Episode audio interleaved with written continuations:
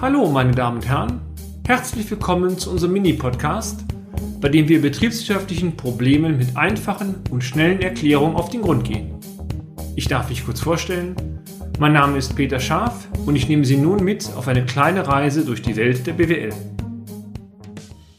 Besonderheit in Finanzplanungen bei Produktionsunternehmen. Teil 1. Gerade für Produktionsunternehmen mit großen Aufträgen ist die Erstellung einer betriebswirtschaftlich belastbaren Finanzplanung gar nicht einmal so einfach. Lassen Sie uns vorweg die Planungsgrundlagen einmal kurz skizzieren. Im ersten Schritt sollte immer die Erstellung einer Ertragsplanung vorrangig sein. Diese zeigt von den Umsatzerlösen über die Gesamtleistung und die Aufwendungen letztendlich ein Forecast über die künftige Ertragsentwicklung. Erst wenn dieser Planungsprozess abgeschlossen und als realistisch angesehen werden kann, kann danach eine sinnvolle Finanzplanung erstellt werden. Entscheidend dabei, es muss plausibel sein, nach welchem Zeitversatz bei den geplanten Erlösen und Aufwendungen Sie mit welchen Einnahmen bzw. Ausgaben liquiditätsmäßig rechnen. Daher merke, erstelle zunächst die Ertragsplanung, dann die Finanzplanung. Wie im Standardfall aus den geplanten Erlösen bzw. Umsätzen die liquiditätswirksamen Einnahmen korrekt abgeleitet werden können, haben wir bereits in einem der vorherigen Beiträge ausführlich skizziert. In diesem Beitrag möchten wir einmal speziell auf die Besonderheiten von Unternehmen eingehen, die beispielsweise bei größeren Aufträgen nicht jeden Monat ihre Leistungen abrechnen können. Es ergeben sich vielmehr in unterschiedlicher Höhe Bestände an unfertigen und fertigen Erzeugnissen, die in manchen Monaten die Leistung erhöhen,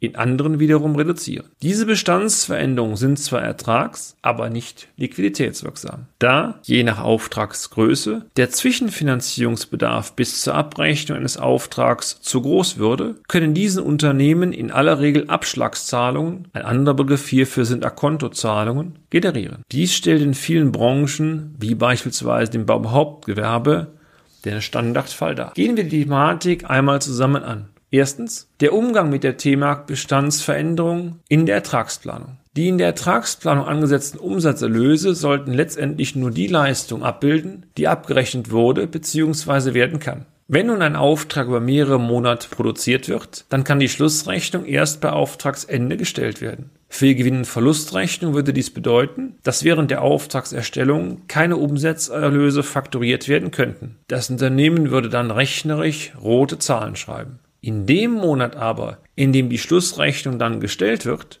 ergebe sich ein sehr hoher Gewinnausweis. Das Grundanliegen der Gewinn-Verlustrechnung, einen periodengerechten, korrekten Erfolgsausweis darzustellen, wäre damit natürlich nicht erfüllt. Genau dies wird durch die Bestandsveränderung aber sichergestellt. In den Monaten, in denen eine Leistung erbracht, aber nicht abgerechnet werden kann, werden in der Gewinn-Verlustrechnung Bestandsaufbauten verbucht. Diese stellen eine Art fiktiven Umsatz dar.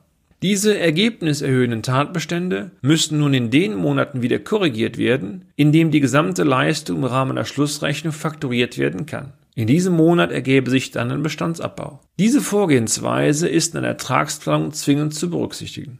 Hierzu ein kleines Beispiel. Nehmen wir mal an, ein Bauvorhaben wird linear in drei Monaten fertiggestellt. Die Auftragssumme sei 300 Euro netto und der Baufortschritt würde zu Verkaufspreisen aktiviert. Es ergebe sich für die Gewinn-Verlustrechnung folgende Betrachtung. Monat 1. Umsatzerlöse 0, Bestandsveränderung 100, das heißt eine Gesamtleistung von 100 Euro. Monat 2.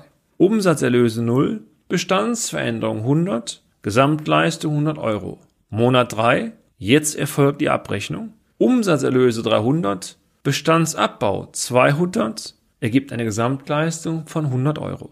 Auch wenn die Rechnung erst am Ende gestellt werden kann, wird die Leistung in unserem Beispiel korrekt auf die drei Perioden verteilt. Wie mit den Bestandsveränderungen der Finanzplanung umgegangen wird, dies erfahren Sie nun in einem unserer nächsten Beiträge. Und damit sind wir auch schon wieder am Ende des heutigen Podcasts. Haben wir Interesse geweckt? Fein.